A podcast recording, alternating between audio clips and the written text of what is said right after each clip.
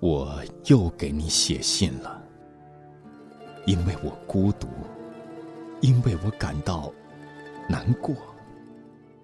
我经常在心里和你交谈，但你根本不知道，既听不到，也不能回答我。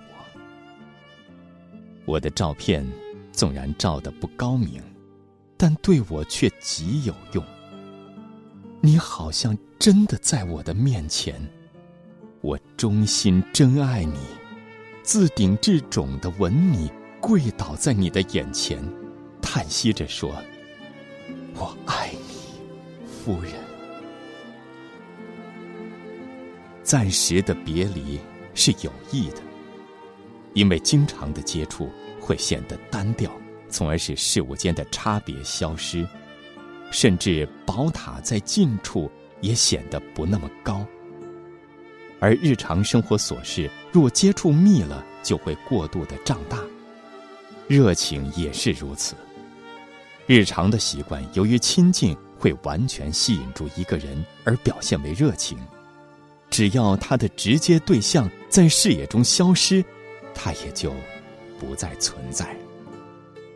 深挚的热情，由于他的对象的亲近而表现为日常的习惯。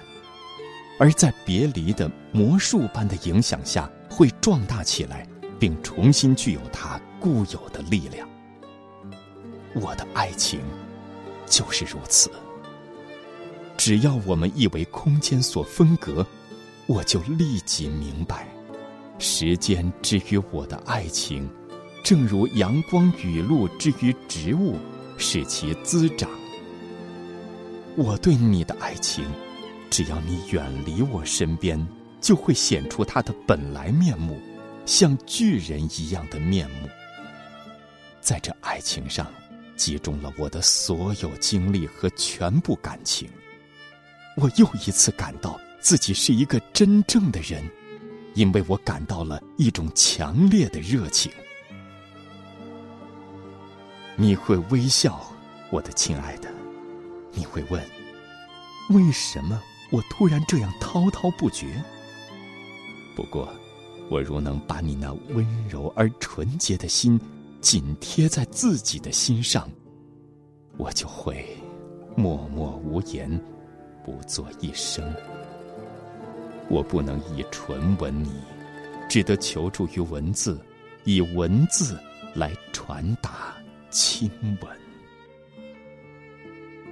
诚然。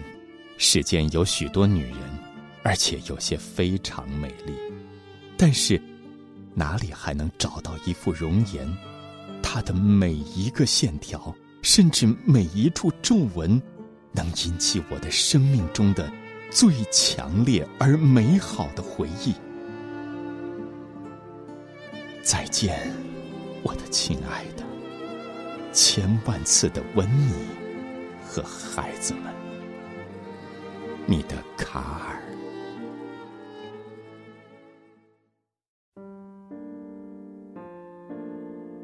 我保持沉默，为的是爱惜你，也为了不去触动我的创伤。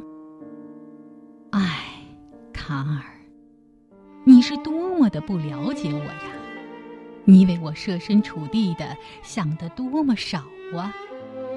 你对我的痛苦体会的多么不够啊！我的心灵受到多大创伤啊！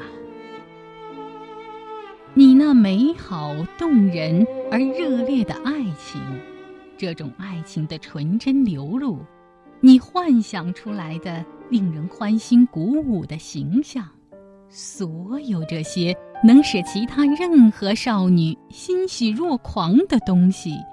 却只能使我感到恐惧，并且常常使我悲观失望。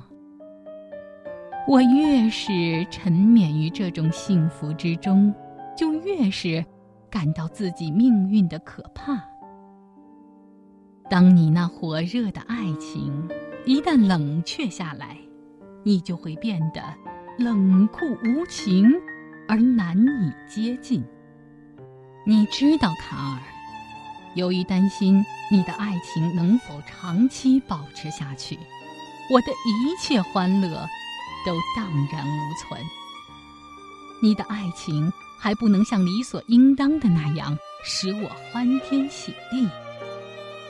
唉，卡尔，假如你的爱情能使我放心的话，那我就不会这样头昏脑胀、心似刀绞。隐隐作痛。只要你看我一眼，我就会害怕的张口结舌，说不出一句话。